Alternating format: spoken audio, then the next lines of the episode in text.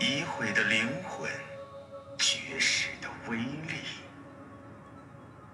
一切都在破碎中。现在，轮到我说话了。有的蠢货，四季都在扇扇子，黑暗无边无际，人类却梦想光明的胜利。王者荣耀英雄故事：司马懿。司马紧闭着双眼，而眼皮跳动不已。辗转无眠的时刻，模糊形象开始涌入头脑。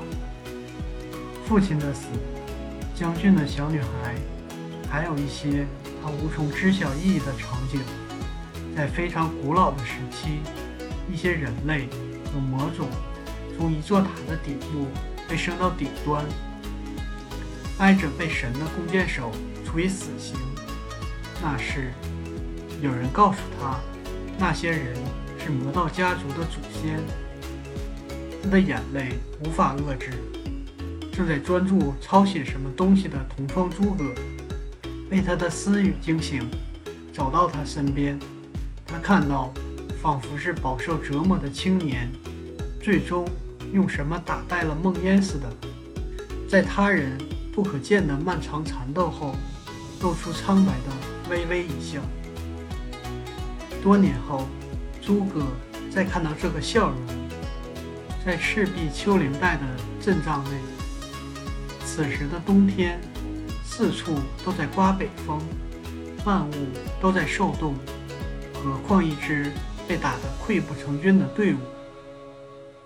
这一战，义城和将军联盟对抗南下进攻的魏都军队，在树下同号、笑口常开的杂耍艺人和一些未知势力的配合下，诸葛开启了具有强大杀伤力的上古遗迹——东风祭坛，对铁索连成一体的五都舰船造成了毁灭性的打击。五都军师司马懿。在重伤中昏迷数日，当他睁开眼睛时，看到了那张树下读书时代最熟悉的脸。那个人就坐在床榻边，安安静静地看着他。司马坐起来，发觉自己的手腕上黑色的血流已经止住，伤口结痂。在整个魏都，或说整个三分之地。都不会有大夫能做到这点。你怎么进来的？黑色的眼眸微微一动，无情望着眼前人。一切都在计算中。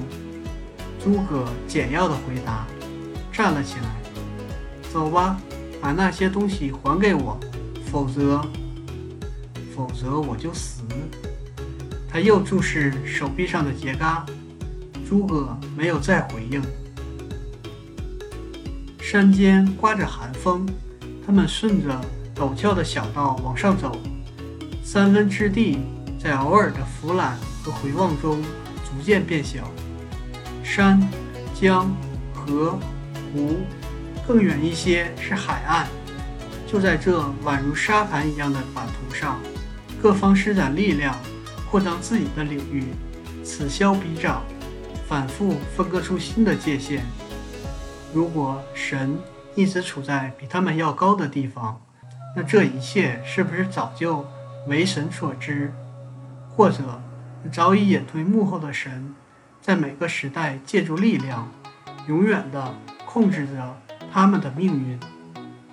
这些念头从诸葛的脑中掠过，诸葛随即意识到，这是他惯用的精神控制术。他很快解除掉这种控制。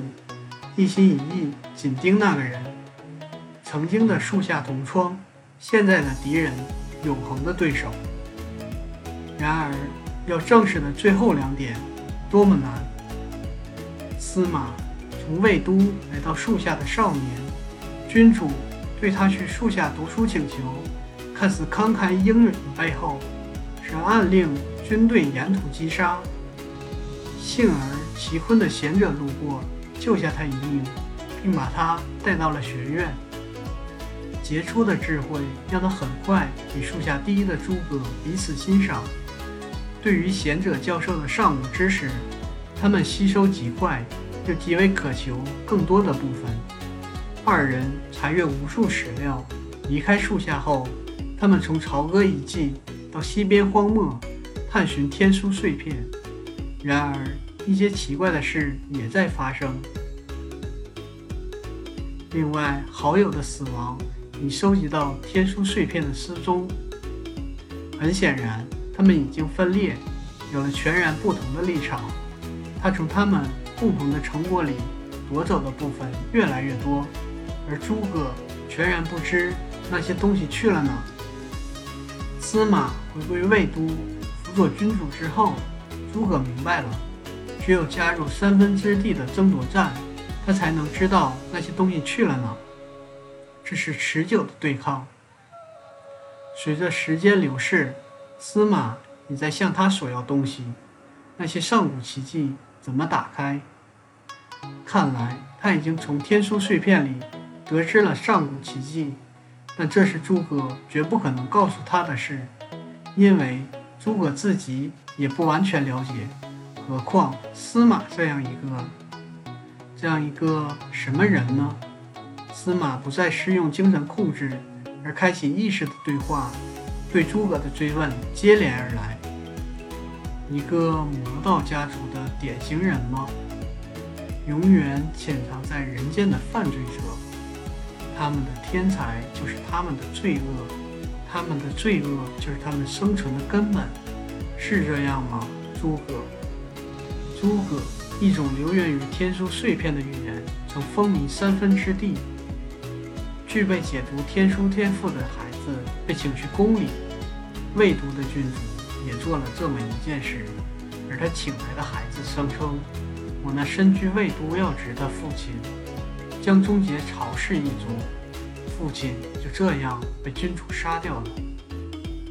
一阵寒风尖锐地刺到诸葛的脸上，有些被激怒地回应道：“我不愿相信世间偏见，我甚至可以不相信天书预示的每件事都是对的。我相信过你，可是你做了什么呢？”风仍像冰刀一样刮在脸上，那人黑色的袍子抖动在山道消失前。你做了什么，司马？你不是辅佐了杀掉你父亲的人吗？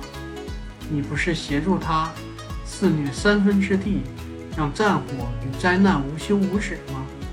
魏都军队所到之处，屠城毁书，这就是无辜的你吗？如果说魔道家族的诅咒注定让你走上和我不同的路，那你对自己同族的人又做了什么呢？你自己一手解救的那个。同样受诅咒的将军英，你本是怀着同情将他私自培养，最后却仍然想要利用他，因为他想脱离你，你就杀掉了他的恋人。空气之中产生了一丝微小的震动，诸葛感到这个空间内存在着第三个人，可他难以判断那是谁。直到一线浅蓝色的光晕出现在山头。又隐去，诸葛恍然大悟：赤壁之战烈火熊熊，他虽打开那终极太古武器，却控制力量对司马留命。忽然汹涌而来的潮水，偏偏将司马所在的船舰冲向火光之中。隐约之间，他见到橘色的飘带闪烁水上，浅蓝色的光晕转瞬即逝。看来那女孩的心意很坚决。她将要伺机杀掉司马，在每一条她走的路上，道路越往上越曲折迷离，两边开始出现一些悬浮半空、若有若无、闪着光泽的碎片，像棱镜一般。到了山顶，则更成为一种奇景，它们构成一个旋转的圆柱体，萦绕山头。司马站住，我为何成为现在这个样子？看那儿，诸葛顺着司马所指，望向那片天书碎片中，出现了五都王宫被请来的孩子解读天书。随即，司马父亲被秘密处死，那个孩子的脸明晰起来。那个孩子就是你，诸葛。你名声在外，贤者们为了护你，将你带到了树下，抹去那段记忆，又为你重新命名，并教你正确的了解知识的方法。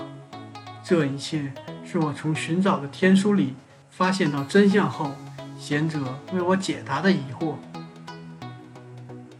为何要成为一个文明的毁灭者？因为我想要去恨，却不愿恨你。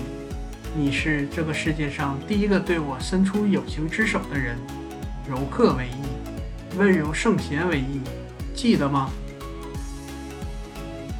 如果我能一刀杀了你，我便能释放我的痛苦。可是我做不到，我只能去恨知识，恨宣扬着知识无上的文明。所以，你明白了为什么贤者？虽然希望我克制邪恶力量，却永远不会责难我吗？诸葛看着我。诸葛望向碎片中的司马，记住我最后的样子。从手臂开始，司马身上蔓延出无形的黑色。我没有受伤，赤壁之战，我就是迫使你给我打开东风祭坛。黑暗力量激发了我，我的能量做了一次更新。所以虚弱不堪，但是现在差不多了。你在黑暗里给我写下的那个字，我再也用不着了。浅蓝的光一闪而过，从天而降的复仇者似乎要利用这最后的机会召唤海潮，阻挡司马的前进。时空穿梭之术击退了阻拦的力量。诸葛知道自己正在做这一生中最后悔的事。可是，就是神也会为自己的选择而后悔吧？放他这条生路，这是他的路。这一刻，诸葛心里闪过这样的念头：带蓝色魔眼的灵体冲出司马体内，扑向天书。已毁的灵魂，绝世的威力。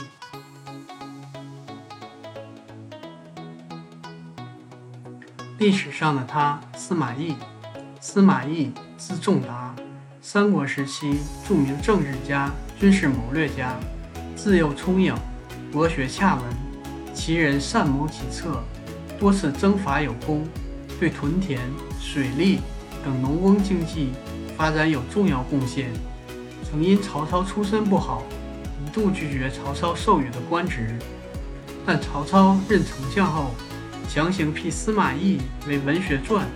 后，司马懿支持曹操称帝，才逐渐赢得曹操的信任。